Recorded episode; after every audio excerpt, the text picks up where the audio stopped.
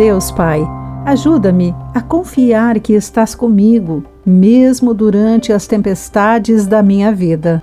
Olá, amigo do Pão Diário, que bom que você está aí para acompanhar a nossa mensagem do dia.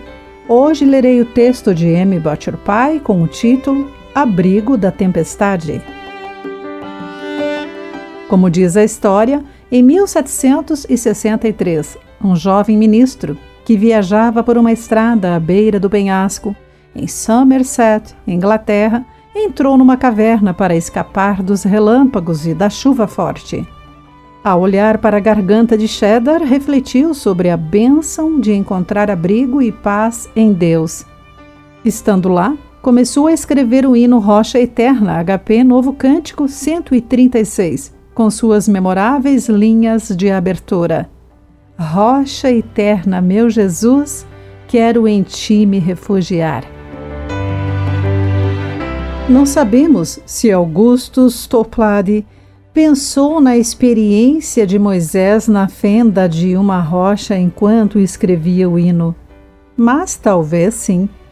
O relato do Êxodo fala de Moisés buscando a confirmação e a reação de Deus. Quando ele pediu a Deus para lhe revelar sua glória, o Senhor respondeu-lhe graciosamente, sabendo que ninguém pode vê-lo e continuar vivo. Ele colocou Moisés numa fenda da rocha quando passou, deixando que apenas visse as suas costas. E Moisés reconheceu que Deus estava com ele.